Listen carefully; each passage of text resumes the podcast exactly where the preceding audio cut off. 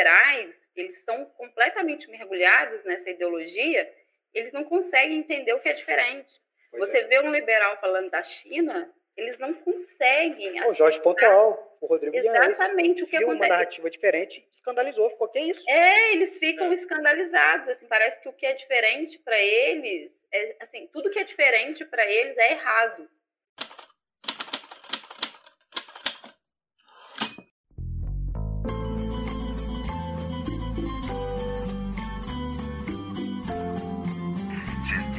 Estaba del lado de los que perdían. esta especie de pasión por, por, los no escuchados, por los vencedores, por los humillados, por los despreciados. Olá, ouvintes! Meu nome é Leonardo e bem-vindos a mais um episódio do podcast Jornalismos. Seu podcast por um jornalismo radical, contra-hegemônico e verdadeiramente democrático. Olá, caro cara ouvinte. Meu nome é Rafael Freitas e agradeço muitíssimo por sua querida presença nesse querido podcast.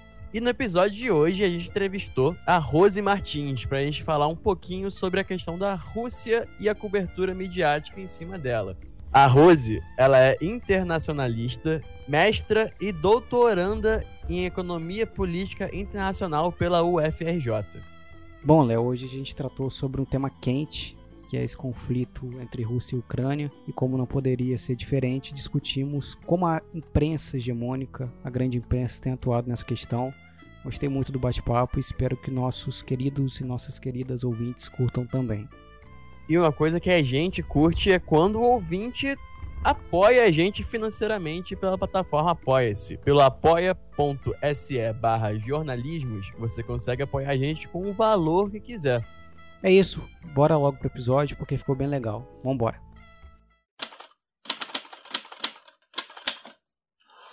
Rose, seja muito bem-vinda ao podcast. É um prazer entrevistá-la.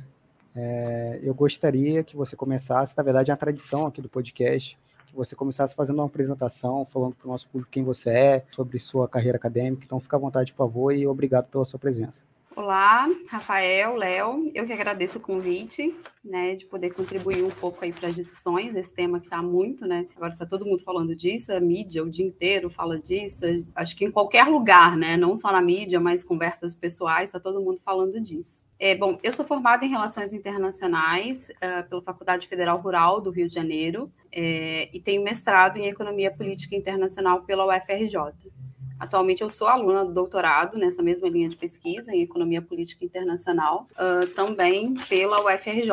E desde 2015, né, quando eu comecei a fazer a minha dissertação de mestrado, eu tenho estudado essa, essa geopolítica mais recente da Rússia. Claro que a gente sempre tem que voltar na história, então faço um resgate da era soviética, da era dos czares, mas o meu estudo é centrado mesmo no pós-Guerra Fria. E estudei especialmente a crise com os, os ucranianos em 2014, com a anexação da Crimeia. Então, eu, eu tenho falado bastante sobre isso, sobre a guerra, tenho publicado bastante no Twitter, é, até como uma forma de levar uma análise alternativa. Né? Acho que vocês já devem ter percebido que tá, é, a mídia aparece, é, na maior parte do tempo, apenas um lado, né? Então, é isso. Eu sou internacionalista e mestra e doutorando em Economia Política Internacional. Maravilha, eu estendo aqui as, as boas-vindas que o Rafa fez. É, e vamos começar, antes de tudo, falando do, do, do básico desse conflito que está acontecendo, né? É muito fácil para o ouvinte, é, no meio desse conflito de informações e desinformações que circulam na grande mídia acabar se, se perdendo ali na materialidade dos fatos, né? É, então, eu acho que seria muito útil para todo mundo, né, para a gente e para os ouvintes, se você nos desse uma breve explicação do conflito antes da gente começar a se aprofundar sobre o tema do episódio. Então, Léo, eu acho que é, tem dois pontos essenciais para entender esse conflito. Primeiro, que ele não é um conflito que começou agora, apesar de que a explosão da violência seja recente, eu acho, se não me engano, dia 24 de fevereiro. E ele não é um conflito unicamente entre a Rússia e a Ucrânia. Tá? Eu diria até que é um conflito é, entre a Rússia e a OTAN, é, os Estados Unidos e seus parceiros europeus. E de uma forma ainda uh, mais geral, eu diria que é um conflito entre a Rússia e os Estados Unidos, né? que, é, e, que a OTAN e os parceiros europeus aparecem mais como instrumentos de uma política de contenção dos Estados Unidos. Bom, para a gente falar, né, a primeira coisa que não é um conflito novo, é, em 2014 é, a Rússia anexou a península da Crimeia ao seu território. É, depois de, foi depois de um referendo. A, a Crimeia tem maioria, a, a maioria da população da Crimeia é etnicamente russa, então assim o referendo deu uma vitória esmagadora para os russos, algo em torno de, se eu não me engano, tá, não é um número exato, mas é algo em torno assim de 87, 89% dos votos é, foram favoráveis à anexação à Federação Russa, sendo que mais ou menos 90% da população compareceu às urnas. É, aí a questão já estava bem quente, porque a Rússia já entrou com força militar na península da Crimeia e apoiou os movimentos separatistas das, da região de Donbas. Ainda assim, eu acho que a gente pode voltar ainda um pouco no tempo. Eu falei aqui 2014. Mas a Rússia é, já tinha reivindicações em torno da entrada da Ucrânia na OTAN e também na União Europeia uh, um pouco ainda antes, porque essas discussões em torno da entrada no, nesses dois organismos era ainda um pouco mais antiga. Quando a gente o segundo ponto que eu falei sobre esse conflito não ser é, estritamente entre a Rússia e a Ucrânia é porque eu acredito que ele faz parte de uma estratégia maior dos Estados Unidos de contenção da Rússia. O que acontece, né? A OTAN é uma instituição que foi criada para a Guerra Fria, né? Um mundo bipolarizado, um conflito é, aberto entre a Rússia e a antiga União Soviética, mas ela não deixa de existir quando a Guerra Fria acaba. Né? Em contraposição à OTAN, a União Soviética criou em 1953 o Pacto de Varsóvia, também uma aliança militar. Então a Guerra Fria acabou, né? A, a, União Soviética se desintegrou, a Rússia, a Federação Russa, a Rússia independente, ficou bastante fragilizada economicamente, socialmente, politicamente, é, perdeu uma grande parte do seu território, ficou bastante desorganizada politicamente e sem condições de lidar de forma material com a expansão da OTAN, a, a aliança, que não só não terminou com o fim da Guerra Fria, como também continuou se expandindo nos anos 90 em direção às fronteiras da Rússia. Né? Acho que em 97, se não me engano, Polônia, Hungria e República Tcheca antigos membros do Pacto de Varsóvia e países mais próximos do território da Rússia aderiram à aliança. Mas, como eu disse, era uma fase, um momento para a Rússia ali, do, do Boris Yeltsin, muito delicado para é, contestar, até mesmo de forma política, essas adesões. Acredita até que uma grande, na grande parte dos anos 90, a postura em relação a esse expansionismo foi até ingênua, tá? Porque a Rússia assinou com a OTAN o chamado ato fundador, em que os dois países se consideravam parceiros. Então, por isso que eu digo que esse não é um, um, confronto estritamente com a Ucrânia, porque a OTAN continua se expandindo e aí tem uma mudança. O que acontece, o que a gente assiste hoje, o que está acontecendo, essa resposta russa, ela vem a partir dos anos 2000, né, quando Putin chega ao poder. Há uma virada na política externa da Rússia, mas não é uma virada automática de contestação. Eu gosto de deixar isso bem claro, porque é, muita gente é, escreve sobre um imperialismo russo, é, uma vontade imperial da Rússia. Mas, na verdade, quando Putin chega ao poder, não é um estranhamento automático com o que o Ocidente está falando, e até uma vontade de adesão ao Ocidente. Por exemplo, a Rússia ela auxiliou os Estados Unidos a entrar no território afegão depois dos ataques terroristas de 11 de setembro. Apesar dessa política externa não ser automática é, de uma contestação das posições dos Estados Unidos, é, contestação das posições dos países ocidentais, tinha algumas questões muito particulares do interesse nacional da Rússia que ficaram mais claras. Então, talvez aí também os Estados Unidos já tenham acendido um alerta sobre um renascimento, um ressurgimento da Rússia, que é a questão da Chechênia e também o desagrado da Rússia em relação é, ao, ao, bombardeio da Sérvia em 1999. Putin chega ao poder é, impostado como presidente por causa da renúncia do Yeltsin, né, no final de 1999, mas ele é eleito pelo voto direto em março de 2000. Já com essas promessas de uma nova política externa em relação mais a esses dois casos que eu estou falando, mas não exatamente de contraposição aos Estados Unidos. Acontece que a estratégia de cerco dos Estados Unidos para a Rússia ficou muito mais, foi ficando muito mais evidente a partir de 2003. Eu não sei se vocês já ouviram falar das revoluções coloridas, inclusive aconteceu em vários países, inclusive na Ucrânia. E aí tem uma mudança na retórica da política externa do Kremlin. Eu até tive acesso a um discurso do Putin que ele fala que ficou muito evidente o teor geopolítico des, da derrubada desses governos pró-Rússia aí no início dos anos 2000. E em 2007 tem um discurso do Putin na Conferência de Munique também muito forte, veja bem, 2007, sobre a expansão da OTAN e sobre o que eles chamam de desrespeito ao direito internacional por parte dos Estados Unidos. E é curioso porque aí em 2008 tem o que eles chamam de reset nas relações internacionais, já com outro presidente, que é o Dmitry Medvedev, que não aparece. Não sei se vocês. Ninguém fala do Dmitry Medvedev. Era o presidente da Rússia. Ele era primeiro-ministro. Primeiro né? É, né? parece que tá eterno, desde que é da União Exatamente, Soviética. eles falam nisso. É, é, de, é, usam essa retórica de eleições fraudadas, de, de, né, de morte, de envenenamento, que nunca, foram, nunca foi provado isso. É, eu não estou falando que é verdade nem que é mentira, mas eu acho que assim você mide a qualidade é, da democracia na Rússia com essas teorias conspiratórias, eu acho que não é bem o caminho, não. A gente pode discutir lá, tipo, nem é a minha área, mas assim, eu acho que as pessoas podem discutir a liberdade de manifestação, né? Uma série de coisas. Mas, enfim, aí com, com o Medvedev na presidência, eles, é, eles assinaram junto com os Estados Unidos esse reset, mas depois, até posteriormente, numa declaração, Medvedev falou que esse reset ele era impossível porque a OTAN não parava de se expandir. Então, em 2018, isso já era um discurso da Rússia, isso não é novo. O que é novo é a retórica de desnazificação da Ucrânia e até mesmo que me surpreendeu naquele discurso do Putin de que a Ucrânia né, nem existe. Eu acho isso novo e acho também que aí é uma propaganda de guerra deles, tá?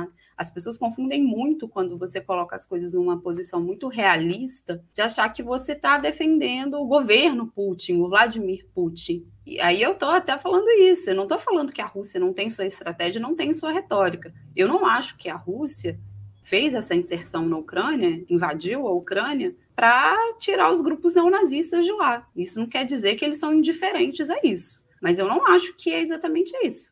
Eu acho que eles não querem a Ucrânia como membro de uma aliança que foi criada para conter o seu próprio país. Sim. Então, então ah, pode falar. É, eu ia perguntar é, se essa é uma guerra que você acha que já estava anunciada há algum tempo e, e, e só também para ia acontecer, né? Só também para Rose explicar, porque às vezes a imprensa faz parecer também que a Ucrânia se aliar à OTAN é só uma medida meramente formal e não necessariamente a instalação de bases militares dos Estados Unidos na fronteira com a Rússia. Exatamente, é ter um poder militar direcionado para o seu país numa fronteira, num território muito perto. Né? Se a gente olhar o mapa de expansão, você vê que a Rússia já está cercada há um tempo. Tá? A Ucrânia ali é a cereja do bolo. E tem uma questão também da população russa dentro da Ucrânia, tá? Isso é muito forte para os russos. Existe uma simbologia muito forte nisso, é, sobre os russos fora de seu território. Mas claro que essa condição material, militar, eu acho que ela é a que mais pesa, muito mais que qualquer discurso de ideologia, de moralismo, de se a Ucrânia merece ou não existir. Claro que é, isso é muito conveniente para o Kremlin, para o Putin, né? É, as raízes históricas que ele usou para falar da Ucrânia, é, é, ele voltou lá no período soviético, né, para falar que sempre foi um erro a Ucrânia ser independente. Claro que isso é muito conveniente, mas e se isso fosse um objetivo? É, o grupo político do Putin está no poder de fato há 22 anos. Se isso fosse um objetivo político tão forte para ele, será que isso já ia ficar claro quando está muito perto da Ucrânia aderir à OTAN? Eu acho que não, assim. Eu acho que esse não é um objetivo político ideário do Kremlin, do grupo político do Putin, e muito menos do Putin em particular, porque ele tem é uma figura muito forte, tem uma diplomacia presidencial muito forte, mas ele não age sozinho. Né? Existe um grupo político, existe um interesse coletivo. Inclusive, né, eu estou estudando mais isso para falar assim com maior clareza, com mais propriedade, sobre esse apoio político e da população que o Putin tem, que de fato ele tem, né? As pessoas acham que ele consegue passar tudo na Duma porque ele está ameaçando de envenenar os caras. Espera aí, gente, são mais de 300 deputados, entendeu? Não é um povo que está completamente amedrontado com medo de um presidente que sai envenenando as pessoas, é. sabe? Isso, isso assim, e, e quando eu estudei russofobia, o que eu tô vendo agora, assim, desses outros picos, né? Isso chegou num nível, assim, ridículo, sabe? Patético. E a mídia continua reproduzindo isso em vários tipos de. Não só dessas coisas tão é, é pequenas, né, de banir, por exemplo, o Stroganov, como é, é, de só se referir aos empresários russos como oligarcas. Você não vê a mídia brasileira falando em oligarcas. Pois é, isso é perfeito. Sobre os nossos empresários, nunca, né? Sobre os nossos isso. oligarcas, né? Pois é. A nossa não, mídia que é oligarca. Unidos, a nossa mídia é oligárquica. exatamente, exatamente. E... Então, assim. Ah, então, é, esse ponto que você tocou uh, é muito visível na mídia quando se fala de China e de Rússia. A Rússia está pegando o período da época da União Soviética, né? Que parece que é isso. O Putin tem um martelinho ali que ele bate e as coisas são feitas magicamente porque ele é o grande ditador malvado, né? Xi Jinping tem controle, é uma, sabe, o mestre de marionetes que o país não tem nenhum sistema de governo interno fora a palavra santa do Xi Jinping, né? Não é assim que as Sim. coisas funcionam, né? Não, é um país, gente. olha a população do tamanho da população chinesa. Entendeu? Exato. Se você, não, você achar que isso é tudo na base da força, de que não existe uma adesão, uma coesão nacional em torno de determinadas ideias desses líderes e tratar isso como ditadura totalitária, isso sinceramente não faz sentido entendeu? A, a, Rússia tem um parlamento, aí você vai falar que toda, é, toda votação que passa no parlamento da Rússia, os, que seja muito favorável ao Putin, os deputados estão lá coagidos a serem envenenados, torturados, e ninguém faz nada no país, uma população que tem uma história tão forte, né? Derrotaram os nazistas. Quando você se depara com tanta desinformação nas redes sociais, na mídia, assim, chega a ser até um pouco revoltante, sabe? Porque você vê que sim, é tão preconceituoso e fora de um debate sério que a, a gente precisa debater isso sério porque isso chega aqui no Brasil, entendeu? A postura brasileira, a forma com que a mídia está tratando e como ela pode influenciar a opinião pública é para o Brasil sancionar a Rússia, só que isso também é péssimo para o Brasil sabe? Então, tipo assim, vira um debate. É, a gente falar sobre isso, é, é, sobre essas questões, eu acho que ainda se torna ainda mais sério, sabe? De, de, porque você fica achando que a Rússia precisa de um isolamento quando pode prejudicar a gente mesmo. Rosê, eu vou aproveitar o gancho que você acabou de, de falar, porque há alguns anos você estuda propaganda ocidental anti-Rússia. E na mídia uhum. hegemônica, e eu destaco a Globo News, a propaganda parece existir somente nos meios estatais russos. E sempre estatal. A Rússia parece não ter meios de comunicação privados, só os meios estatais. Essa demonização de tudo que é estatal também é sempre muito constante na nossa mídia. E, e aí eu gostaria de saber o que é essa propaganda anti-russa, que ela existe, aí você vai explicar agora para gente, e qual que é o papel da imprensa ocidental nessa questão. Então, as raízes disso que a gente chama de russofobia é, é um medo de dominação da Rússia. Começa como um discurso político, medo da Rússia dominar o mundo. E alguns historiadores falam que isso começou ainda no século XVIII, né, na Rússia czarista, com uma propaganda dentro da Inglaterra de que a Rússia iria invadir a Índia.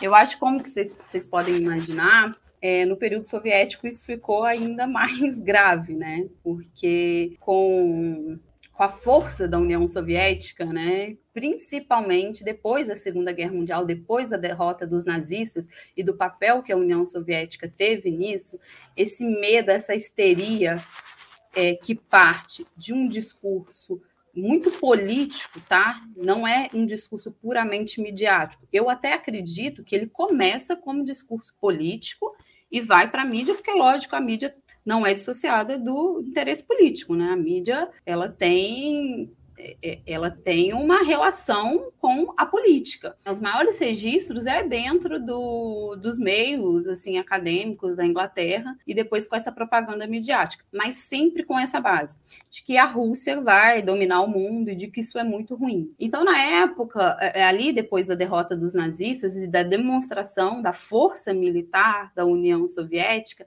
essa propaganda ficou ainda mais acirrada principalmente é, em direção é, do que seria uma dominação soviética da África e da Ásia. Por exemplo, teve uma forte e forte histeria quando a União Soviética entrou no território do Afeganistão em 1979, mas que não era diferente do que muitas, do que os outros países faziam do que outras potências faziam. Mas em relação à Rússia, tem essa, essa propaganda de dominação e de que isso é muito ruim. E aí tem um fio que usa umas análises bem psicológicas, tá? De que os russos são é, impulsivos, de que os russos são loucos, né? Essa uma caricatura do, do russo e que aí vai atingindo os líderes. E o Putin, assim, pelo que eu estudei, o Putin ele está sendo uma das grandes é, vítimas, tá, desse discurso, é bem direcionado a ele. Por quê? Porque fica muito mais claro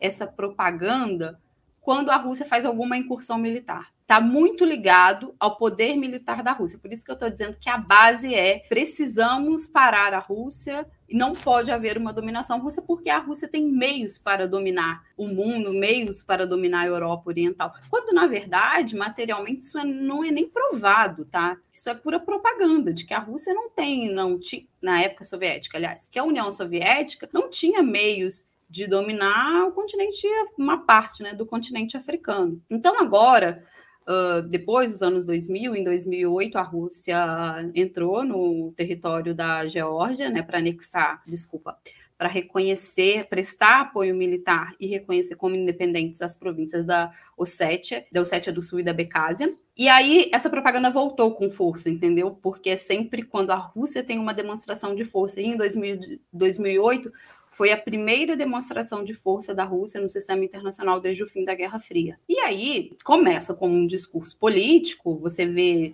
é, líderes americanos chamando Putin de impulsivo.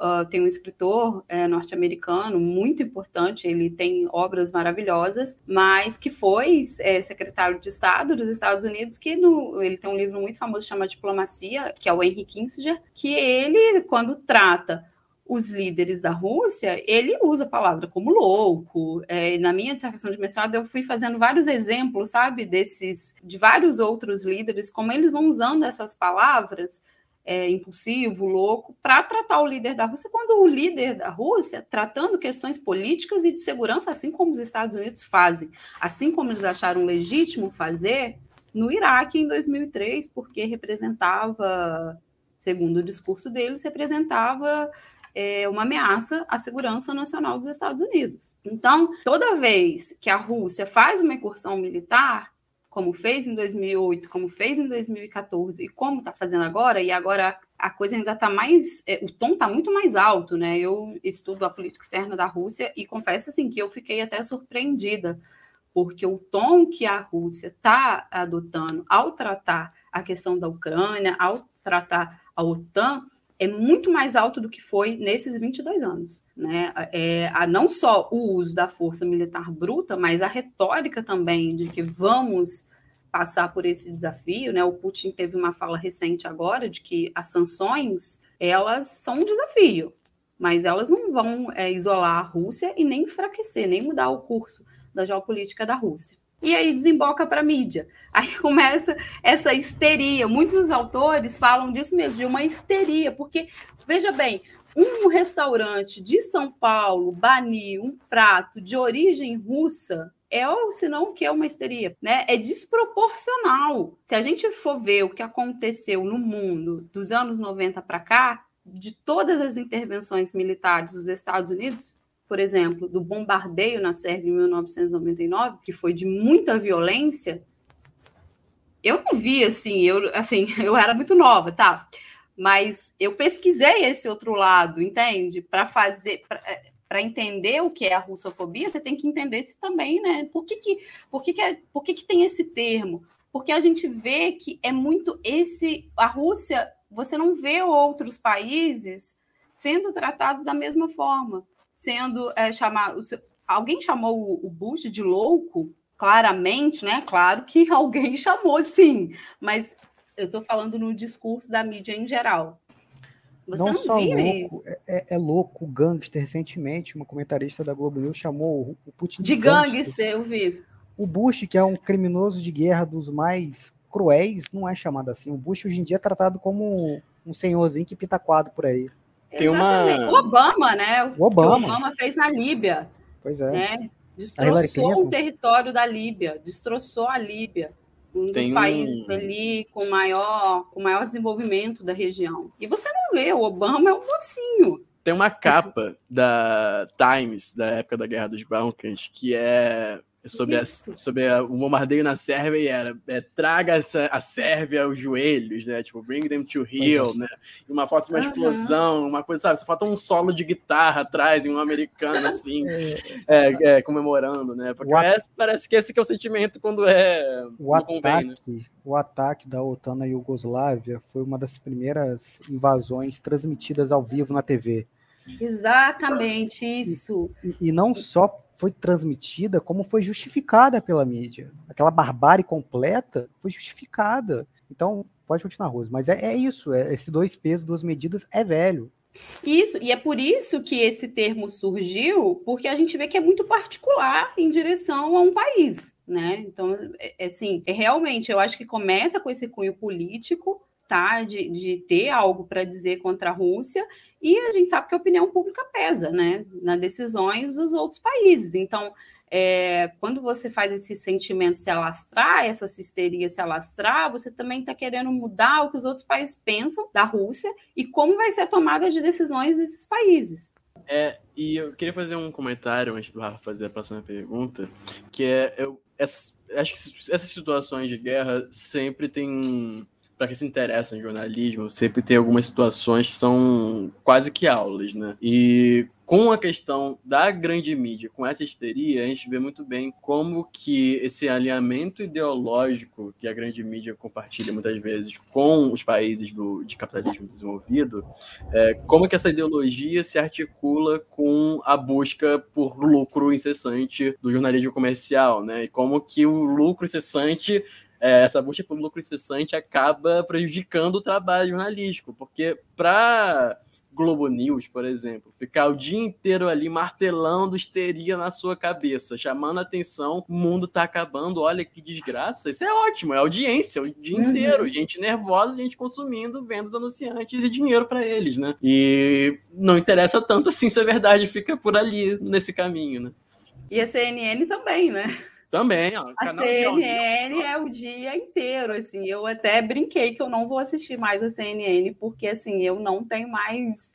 Eu até, eu até brinquei no Twitter que eu tenho idade para infartar já, porque, assim, é muito ruim, sabe? É uma. Eu não digo a cobertura em si do que está sendo propriamente as operações militares, mas o viés a análise é muito ruim. Eles ficam chamando Putin o tempo todo de autocrata, sem nem explicar para o público o que, que é isso, né? Já fala essa palavra bonita. E os oligarcas, os oligarcas aparecem. Eu acho isso assim maravilhoso, essa parte dos oligarcas, porque você nunca escutou eles falarem assim de empresários de nenhum outro país do mundo, assim. Então é, é para chocar mesmo. Eu acho que essa galera que escreve é, sobre russofobia há um tempo, eu acho que eles pegaram a palavra muito certa, é uma histeria mesmo. É para ficar um clima histérico. E a Globo News eu não assisto muito, eu assisto mais a CNN, mas eu vi que eles fizeram aí uma situação horrível, né, com um historiador que trata o período soviético. Rodrigo Yanhas. O Rodrigo Yanhas, sim, foi horrível aquilo. É, eu acho que depois deram até espaço, né, para ele falar é. de novo. Mas assim, é isso, cara. Tipo, é, essa, essa. Se a gente traz uma análise mais fria, sabe? Sem essas paixões, as pessoas já te colocam como defensora do governo Vladimir Putin. Eu até coloquei no meu Twitter, eu não apoio ou deixo de apoiar o Putin porque eu não sou cidadã da Rússia e não sou política em nenhum país, né? Quem deixar, quem apoia ou não ele é, por exemplo, o Bolsonaro, que é o presidente de um país e que pode dizer se apoia ou não. E os cidadãos do país dele. Mas as pessoas, as pessoas, elas acham que você está empunhando uma bandeira, cara. Por quê? Porque estão extremamente acostumadas com essa, esse tipo de mídia que está aí sabe? É muito ruim mesmo. E acho que até eu até vi de forma positiva. Agora tem outras pessoas indo, é, alguns professores que eu conheço que são bem sérios assim. Só não sei se vão ser chamados de novo, né? Mas eu não sei se vocês já perceberam. Eles vão ali, eles colocam umas pessoas assim que são mais estudiosas, diz, diz falam um pouquinho, mas ficam o tempo todo os analistas deles, tipo Lorival Santana da CNN, o tempo todo falando oligarcas, oligarcas, autocratas autocrata, o Putin. Então, assim, acaba que fica, vai ficando apagado, sabe? E o Lorival Santana outro dia quase chorou, assim, falando da guerra. Eu falei, gente, tipo, que o sofrimento dos ucranianos, de fato, tá? Eu, isso é uma questão sensível, acho que para qualquer ser humano no planeta Terra. Agora, aí eles não pegam para fazer uma análise muito realista tipo assim, o que, que esse presidente está fazendo? Porque você entrou em guerra com um país que você sabe que é mais forte que você a aliança que você julgava que ia te ajudar não vai te ajudar. E aí, o que, que, você vai fazer? Você vai colocar sua população assim na linha de frente para morrer? O Sabe? Mais... Então, tipo assim, é muito apaixonada, as análises são muito apaixonadas, é muito ruim, eu acho que é contraproducente, é desinformação. Fora esses preconceitos que a gente está falando aqui, né, de ficar repetindo autocrata e oligarcas, para se referir especificamente a esse país, eu acho que tem também essa parte de muito idealista, sabe? Quando na verdade a gente precisa discutir isso, porque isso ecoa aqui no nosso país, sabe? Isso, isso, isso traz consequências aqui para a gente quando a gente vai falar, por exemplo, das relações futuras com a Rússia. Isso é muito ruim, eu acho muito ruim mesmo. Eu acho que a cobertura da mídia está sendo muito ruim. Mas eu não estou tão surpreendida, né? Mas a gente nunca deixa de reclamar. Eu também estou surpreso, mas o que mais e isso me surpreende, é o tamanho do cinismo desses jornalistas, porque eles Sim. se colocam essa lágrima de crocodilo deles, essa falsa preocupação que eles sentem pelo povo ucraniano, sendo que a guerra acontece lá desde 2014, mais de 14 mil pessoas morreram Exatamente. na região do Donbass. Essas pessoas parecem não ter importância jornalística, a vida dessas pessoas não parece ter importância jornalística. Só exatamente. tem importância jornalística quem vive em Kiev. Pelo visto é assim que Nossa, eu ia falar exatamente isso. Eu ia falar exatamente isso. Parece que a região ali de Donbas não existe mais na, na abordagem, né? Pois Eles estão é. falando assim das forças que estão ali em Kiev. E, cara, tipo assim, é o que você falou, não começou agora isso, sabe? Teve uma explosão de violência já em 2014, mas eles falam disso só da parte da anexação da Crimeia, e muito pouco, tá? Porque eles não tratam, por exemplo, eu nunca vi eles falarem desse referendo que decidiu pela anexação, nem para falar que ele foi fraudado, nem isso, nem para falar que ali vivia mais russo. Eles falam tipo assim, ah, a Rússia entrou ali, anexou um território da Ucrânia, então a, a questão étnica, aliás, é muito superficializada. Muito, ética, e é muito sensível, né? Sim. Eu acho que eles precisam levar gente que saiba falar muito bem disso, dessa questão étnica, da formação ali, né, da Rússia de Kiev. Eles não falam disso. É, fica só uma guerra assim, ah, um país invade o outro. E isso não é bom para ninguém. Em compreender as coisas dessa forma, eu acho que não é bom para ninguém. Rose, já que a gente falou bastante sobre a russofobia, eu gostaria de saber o que, que explica qual é a origem? Você já falou um pouco também sobre isso, mas eu gostaria que você reforçasse a origem da russofobia na imprensa ocidental, porque também, como você já falou, a Rússia hoje em dia é um país capitalista, não representa é, antagonismos aos interesses econômicos dos grandes meios de comunicação, por exemplo. Mas essa russofobia é constante na imprensa ocidental. Então, o que, que explica isso? É mera subserviência aos Estados Unidos? O espectro da União Soviética ainda ronda a cabeça de muitos analistas? Eu acho que os dois. Eu acho que os dois, mas eu acho que tem algumas questões também que aí a gente pode olhar diretamente para a Rússia. Por exemplo, eles têm uh, uma história de resistências a invasões e uma história de, de guerra muito forte, tá? E de uma isso é muito forte é, na identidade do povo russo. Então, eu acredito que faz parte até, né? É, é, aí, quando, como eu falei antes, tem esse componente político, né? Inicial, né? Primeiro é uma propaganda política, uma estratégia política. Eu acho que, dada a história e a geografia da Rússia, é aí que a gente consegue é, pensar um pouco qual é a origem da russofobia, né? Você perguntou isso, qual é a origem, né? Por que, que isso começou? Eu acho que, assim, existe essa questão de identidade, essa questão da geografia, né? A Rússia está uh, ah, situada num território com imensos recursos naturais, é, grande produtora de petróleo, grande produtora de gás e de um povo que tem a sua própria trilha de desenvolvimento, né? Não, não a própria Revolução Russa, né? O, a planificação da economia e durante quase um século. Eu acho que existe uma necessidade, as origens que eu vejo nisso, aí até antes, né, do, do, do dos czares, do Império dos Czares, eu acho que existe uma necessidade de fazer uma propaganda contra um povo que mostrou muita resistência, a gente também pode falar nesse sentido dos chineses, que mostrou muita resistência em relação a uma política hegemônica de outros países, como foi com o Reino Unido e depois, posteriormente, com os Estados Unidos. Então, eu acho que a origem é no sentido de, de, de criar uma histeria contra um povo que se mostra muito autodeterminado em relação à sua história e em relação ao seu desenvolvimento econômico, principalmente. E aí eu acho que essa parte da história da Rússia soviética, né? Eles ficaram isolados do mundo ali nos anos 20. É, a, a, própria contra-revolução, né? Em 1917 foi a revolução, e depois as potências uh, do mundo inteiro mandaram forças para lutar contra os revolucionários bolcheviques depois de 1917 a, a, tem a parte ali né, da guerra civil, e a partir de 1921, que a União Soviética se estabelece mesmo como um Estado nacional para começar a se reerguer, porque tinha forças estrangeiras dentro do seu território lutando contra a Revolução. Então, eu acho que tem muito essa necessidade de, de fazer uma propaganda contra um povo que se mostra muito resiliente e dono, acho que de sua própria interpretação de desenvolvimento econômico e até mesmo do, do da questão cultural, né? Porque é, quando eles falam, quando alguns analistas falam em democracia, está falando da democracia liberal, da democracia do Ocidente.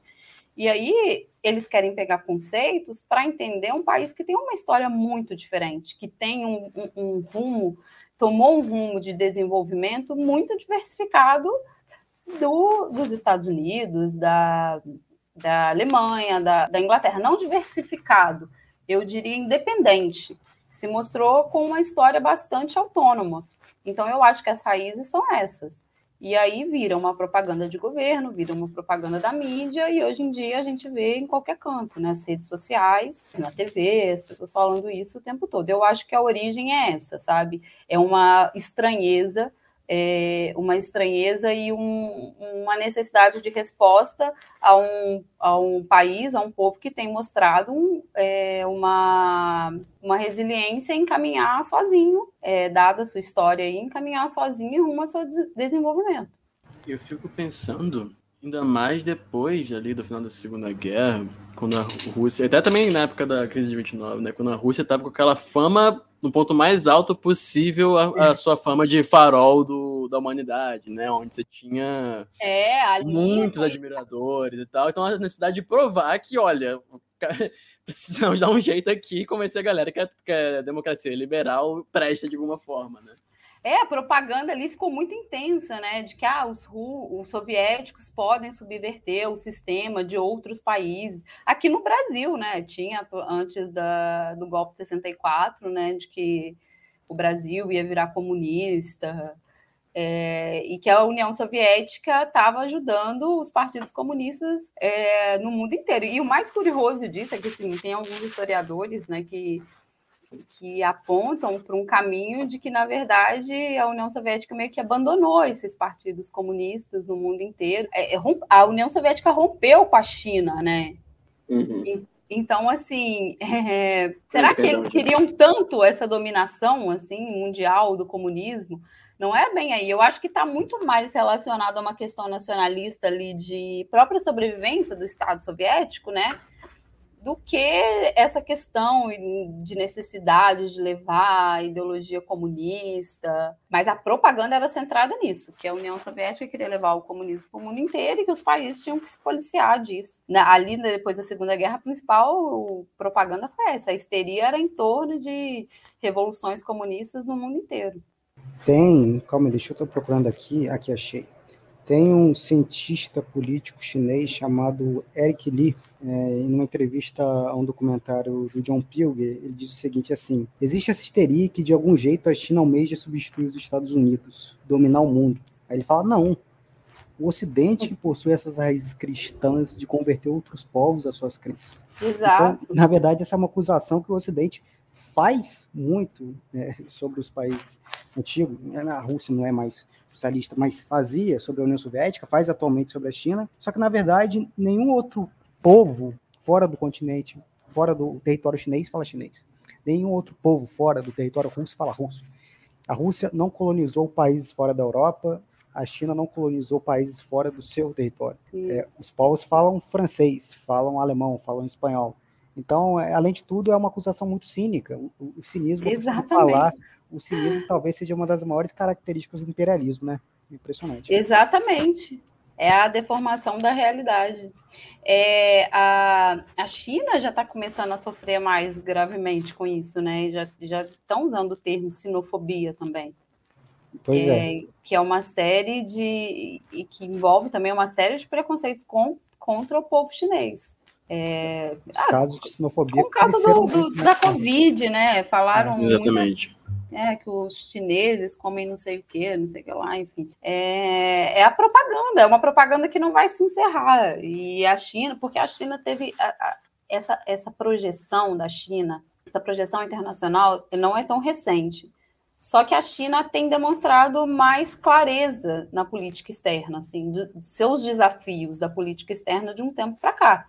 E isso chega até os Estados Unidos, essa retórica chinesa chega com estranheza para eles e eles precisam rebater isso. E ao passo que a Rússia já tem uma retórica muito mais clara de seus, é, tanto dos seus desafios como de seus interesses nacionais, muito mais clara que a China. Então está sendo vítima disso há mais tempo. Né? Também tem uma história de inserção militar mais antiga que a China. Então é, é, eu acho que é isso que difere essa. Porque os, os russos, né? É, são, são vítimas há mais tempo. Mas isso, essa propaganda vai chegar aos chineses porque a China está agora uh, é, colocando em prática uma política externa muito mais assertiva e de muito mais defesa. Estão falando muito mais de Taiwan. Uhum. É, a página oficial da embaixada da, da China na Rússia, no Twitter, eles estão fazendo uma propaganda anti-americana muito forte. O que eu, eu conversei anteontem com, com um professor que morou um tempo lá, que ele falou, é, realmente, isso não era comum, sabe? A China falar claramente contra os Estados Unidos. Só que eles estão também adotando outro tipo de postura, porque está vendo que a ordem internacional está mudando e que existe uma ofensiva dos Estados Unidos em relação à China também. Isso aí está nos documentos de segurança dos Estados Unidos, sabe? Isso não é só análise. Ah, e a gente está vendo ali os discursos e podemos dizer que os Estados Unidos querem confrontar a China. Não, isso está muito claro nos documentos de segurança deles, de que a China é o novo rival, junto com a Rússia, que está há mais tempo nessa.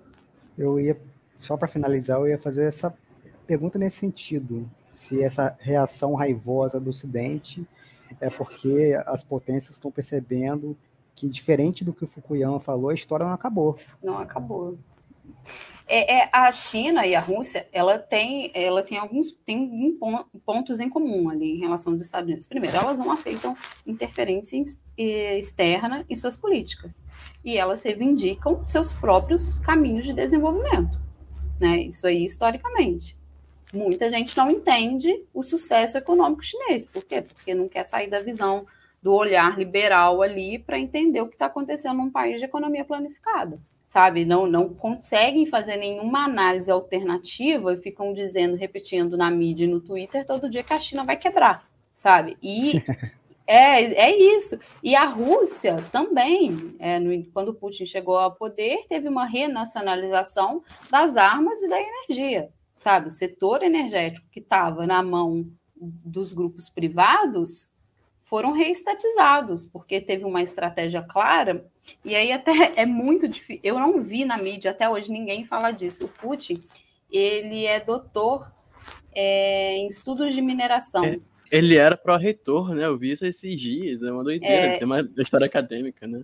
E a tese dele é basicamente a política, é, o que foi posto em prática na política energética da Rússia, que é pegar as receitas uh, do setor de energia, usar elas de forma estratégica para é, promover o desenvolvimento de áreas mais é, tecnológicas. Ele escreveu uma, uma tese de como os recursos naturais, minerais da Rússia, poderiam promover o desenvolvimento da Rússia. E aí, você vê na mídia a galera falando, ele era espião da KGB. Não, ele era agente de inteligência do seu país, né? Como todo país tem. Não, não né? só isso. Falam que ele era um agente corrupto da KGB que roubava caixa de som, coisas assim. Olha isso, tipo é. assim. O cara, aí é, eu acho que ele, a formação original dele é em direito e ele, sabe, ele estudou ali o seu país para até oferecer de forma direta ou indireta, né? Porque todo mundo que produz alguma coisa assim está pelo menos querendo fornecer uma estratégia, uma alternativa de desenvolvimento. E como presidente, ele pode colocar isso é, em prática de forma mais direta. Mas, é, e aí eu estou falando isso para dizer assim, a Rússia tem o seu caminho de desenvolvimento econômico que, durante a sua história, tem se demonstrado autônomo em relação aos preceitos liberais, a não ser pelo hiato, que eu chamo de hiato dos anos 90, né, quando o Yeltsin queria é, seguir todos os, os, preceitos do consenso de Washington, é, e, e adesão às instituições liberais, instituições é, internacionais liberais, tirando essa parte, a Rússia se mostrou muito autônoma em promover seu próprio desenvolvimento, o que acontece também com a China. Então, eles mostram que tem o seu próprio caminho, né? E por isso muitas vezes as pessoas não entendem, não entendem porque o Putin tem aprovação. Gente, eles saíram de uma situação econômica e social dos anos 90 para um aumento da renda, do PIB no, nos anos 2000, com as receitas de petróleo, que é para eles é muito significativo. A economia, a questão econômica é muito significativa. Outra coisa que é muito significativa é a coesão ali do território, né? porque nos anos 90 é, fala-se muito que foi muito desintegrado, próprio dentro da Federação Russa, da Rússia independente, o poder estava muito é, é, desorganizado, sabe? entre o, as regiões. E isso aí até existem algumas teses que falam como que isso é histórico para os russos, como isso é importante. E aí o cara veio mudando isso, sabe? Ele não está ali coagindo uma população a votar nele com medo de ser envenenada. Então, voltando ao que eu estava falando, tanto a Rússia quanto a China, elas reivindicam suas próprias formas de desenvolvimento e não querem interferência em seus assuntos internos. E aí, para o Ocidente, né, com as bandeiras liberais, eles não conseguem acessar para fazer uma análise mais fria e mais realista desses países. E aí a gente vê o que está acontecendo aí, né? Uma chuva de desinformação, de preconceito, de coisas que às vezes não fazem sentido. Parece uma coordenação internacional de países de periferia que ousam tentar ser soberanos, né? Exatamente. A gente, a gente é, aqui no Brasil, assim, eu não que sei... saudade do BRICS. É. Então, olha só, o Banco de Desenvolvimento, olha essas, essas, essas iniciativas. Se você pega para analisar o sistema internacional, está muito próximo, assim, sabe, essa bagunça dessas iniciativas de o Banco de Desenvolvimento dos BRICS, os, os BRICS. Só que aí eu falo, é um desafio muito grande para os Estados Unidos, porque tanto a Rússia como a China, eles têm se mostrado muito resilientes em mudar essa ordem. Eu não acho que vai colapsar e entrar uma nova ordem, mas eu acho que assim existe cada vez mais para eles um espaço para negociar dentro dos seus próprios termos, a nova rota da seda da China, a União Euroasiática, que é uma iniciativa da Rússia, é, a cooperação de Xangai, que tem a Rússia, que é, né, é, tem mais a ver com é, força militar e infraestrutura, que tem a Rússia e a China como membros fundadores. Os BRICS, né, que era para ser muito mais, né, eu acho que muita gente estudou os BRICS, né, na esperança mesmo de que se mostrasse uma alternativa, que infelizmente agora, com o Brasil, por exemplo, que era um nome de peso, vamos ver, né, que vai mudar ano que vem e tal. Eu acho que pode ter uma espécie de renascimento. É, parece essa questão, essa cobertura da, da Ucrânia agora, acho que deixa muito claro esse essa imersão de colonialismo que a elite brasileira representada na mídia tá, né?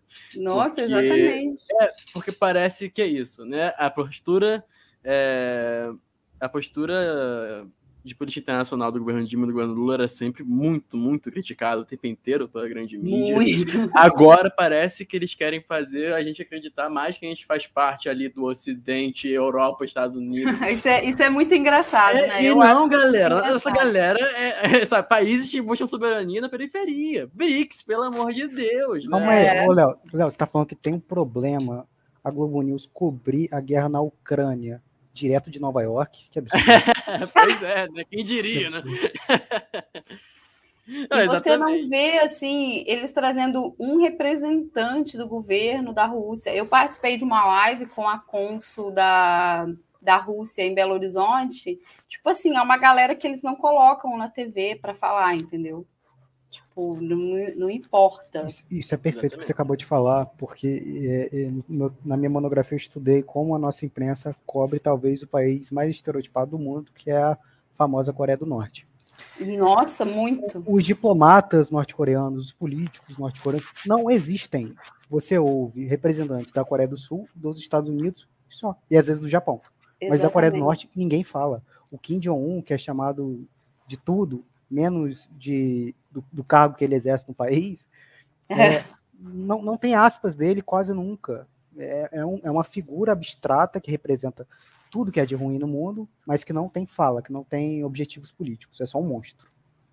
Exatamente, eu nunca, acho que eu nunca acessei nada na imprensa tradicional, nenhuma fala de nenhum representante do governo da Coreia do Norte. Eu não, não me lembro disso. É, na ONU, eles, na ONU, o chanceler, o diplomata norte-coreano na ONU deu um discurso muito importante é, em apoio à Rússia, é, criticando o avanço da OTAN, mas esse discurso não importa, esse discurso não, não vai ser repercutido, porque, né, né, além de ser da Coreia do Norte, foi crítico ao avanço da OTAN. Então, é realmente assim, é, é essas pessoas que estudam a Coreia do Norte no país, ou que são diplomatas, até pouco tempo a gente tinha é, uma embaixada da Coreia do Norte no, no país, e essas pessoas que estavam lá não eram consultadas.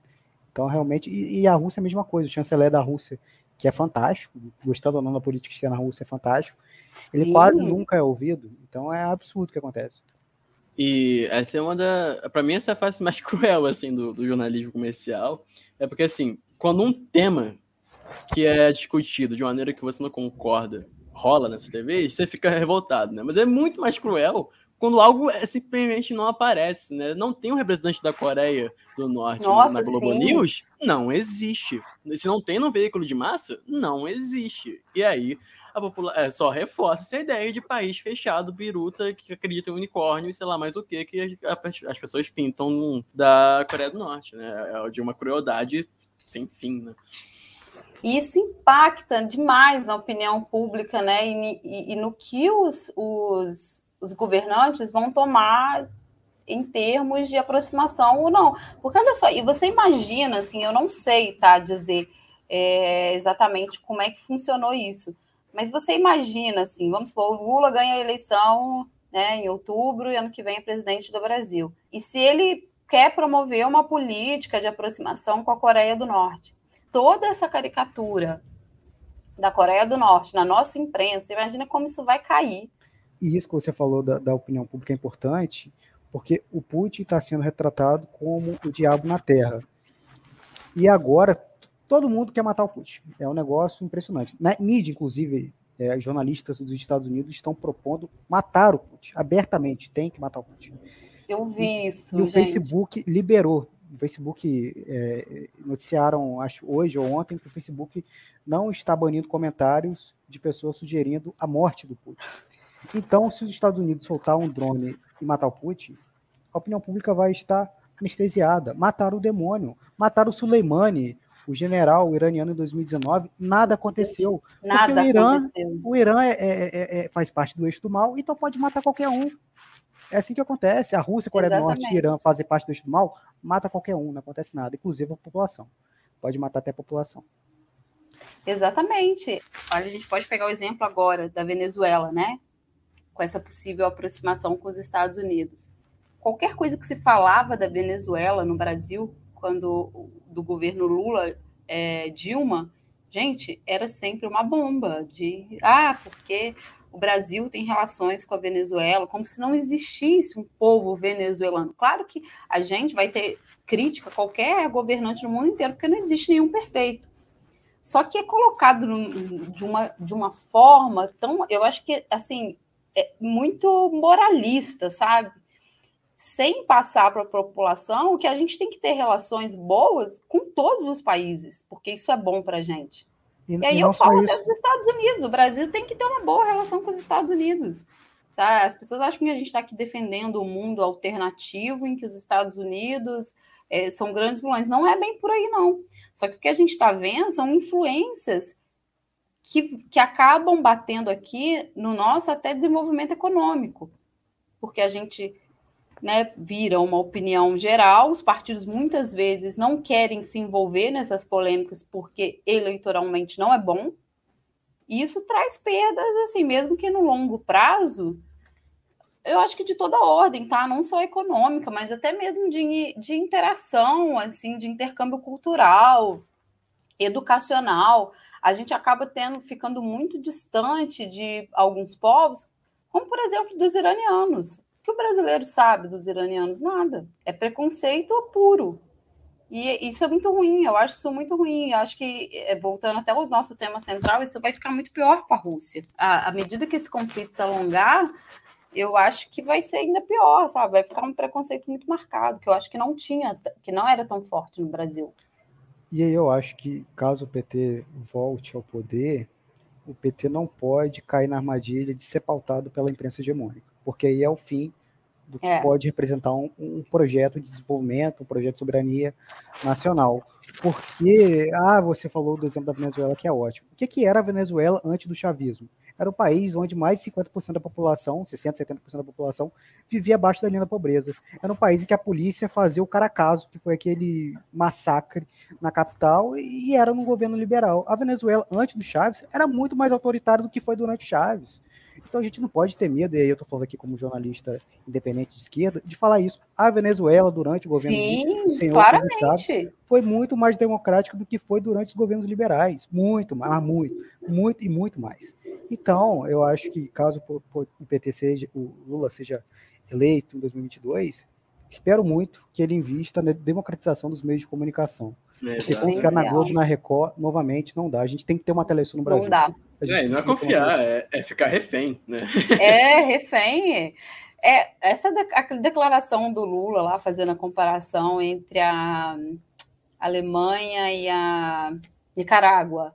Sim, sim. Nossa, aquilo ficou uma semana na imprensa que o Lula apoia ditador, ditador. Cara, até uma relativização assim básica que você faz é visto de forma extremamente negativa e você e fica passando aquilo, né? Porque eles realmente querem pintar isso, essa essa figura do PT, né? De que o PT só conversa com ditadura e tal. E aí eu acho engraçado, né? Porque agora como é que vai ser essa como é que a mídia vai fazer? Porque se de fato essa aproximação entre a Venezuela e os Estados Unidos se rolar mesmo, né? Como é que vai vão parar de vão- será que vão começar a chamar o Maduro de presidente? Já, já Vão- tá sendo. Já teve. Tá tendo? Eu não tô acompanhando Bloomberg. muito. A Bloomberg É. lançou um artigo esses dias falando. é, assim, claro, do nada, né? Como naturalmente eles lançam um artigo falando que, olha, Maduro está deixando de ser socialista. Agora as pessoas estão voltando para a Venezuela. Presidente tipo Maduro. assim, o cara tá defendendo o interesse do Estado dele. A população sofreu Exatamente. muito com os embargos.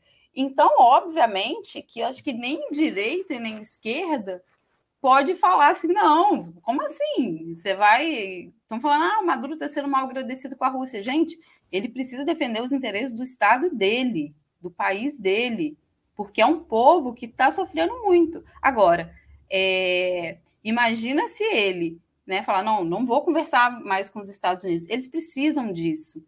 A minha, eu acho que assim, o que eu falo muito é que a mídia faz esse desserviço ao adotar esse tom moralista, quando na verdade todo Estado nacional, todo país tem seus próprios interesses.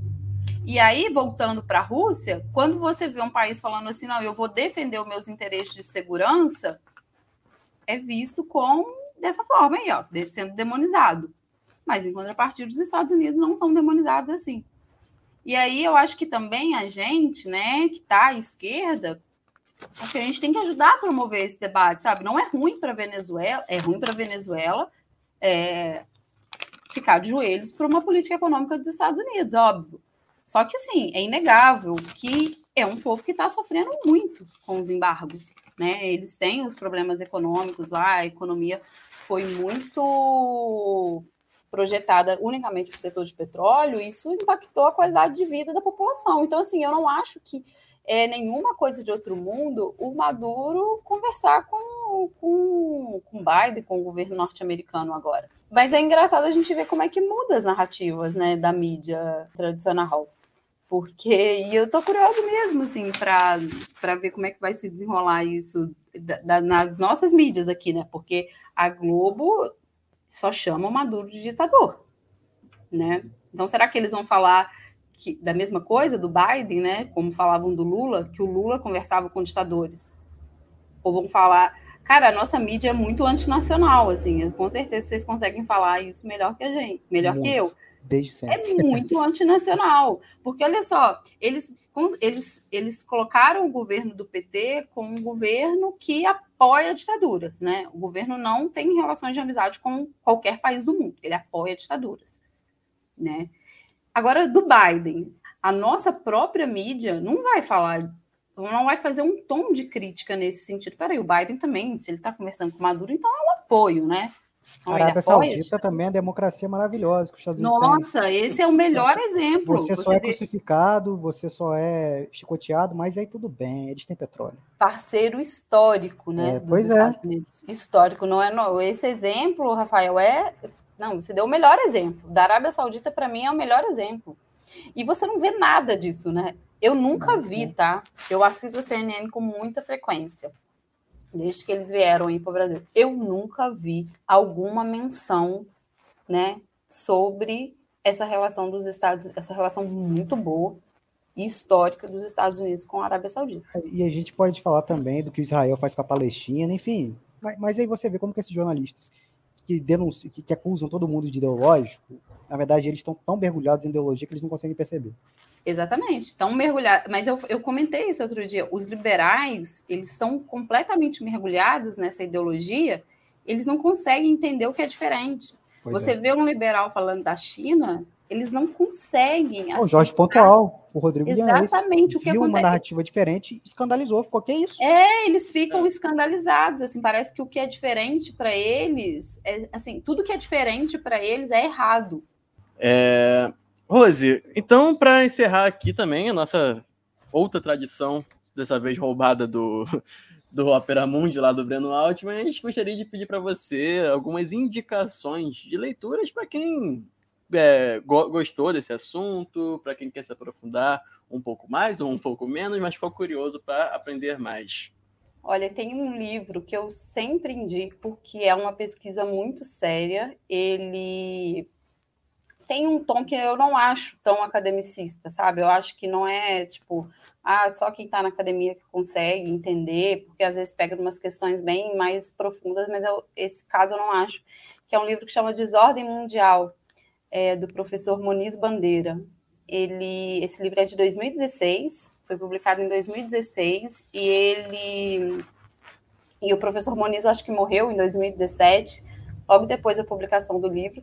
Esse livro é muito bom, tá? Ele ajuda a entrar em, nesses todos esses temas que a gente está tendo que lidar agora, tanto da ascensão da China, como da guerra da Ucrânia, ele faz uma, uns capítulos muito interessantes, assim, é impressionante, porque o que está acontecendo agora, eu tenho esse livro desde 2016, desde quando ele lançou, e é impressionante como ele introduziu essa questão, por exemplo, da formação original do território da Ucrânia. Ele já estava falando nisso lá, sobre o que poderia ser esse discurso do Putin, né, de que a Ucrânia, em tese, nem existe enquanto território é, independente da Rússia. E ele fala dos grupos neonazistas, é, dos protestos de 2014, uh, do financiamento desses grupos é muito interessante, que é muito bem documentado, tá? Tipo, é uma pesquisa muito séria, referenciada, é, com rigor científico mesmo. Então, eu super indico esse livro para entender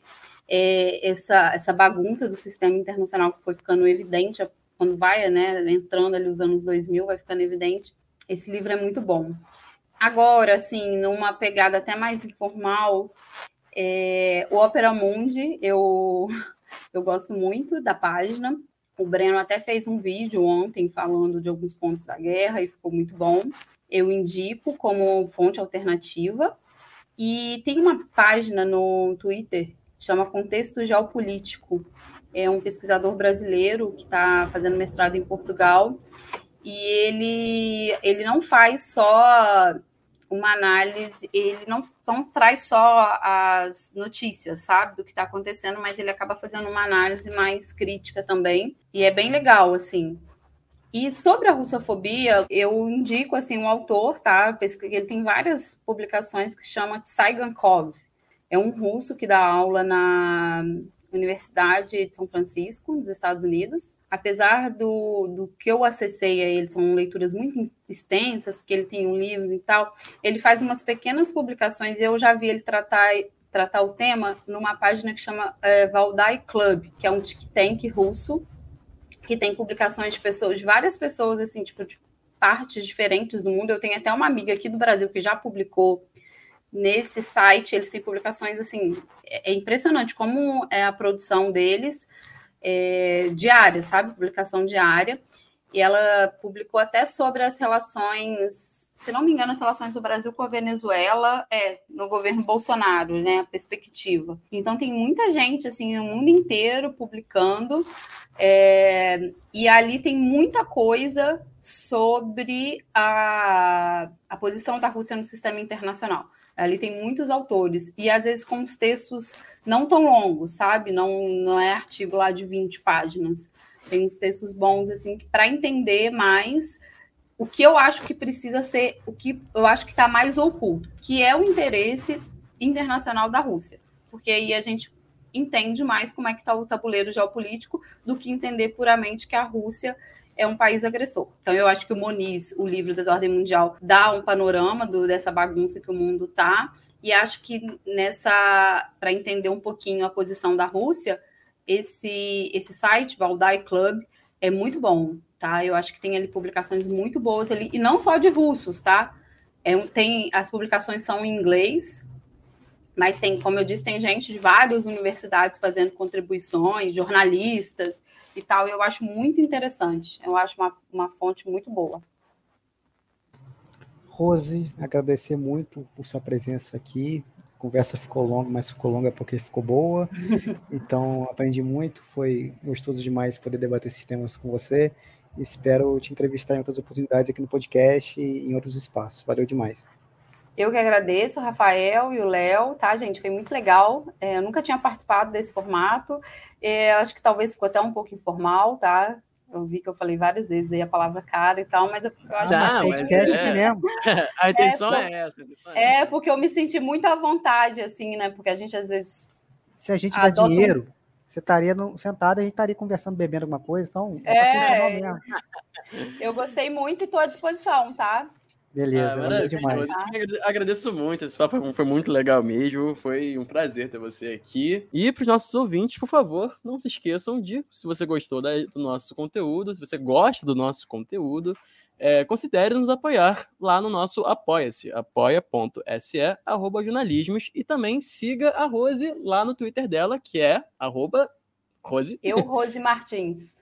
Eu, Rose Martins.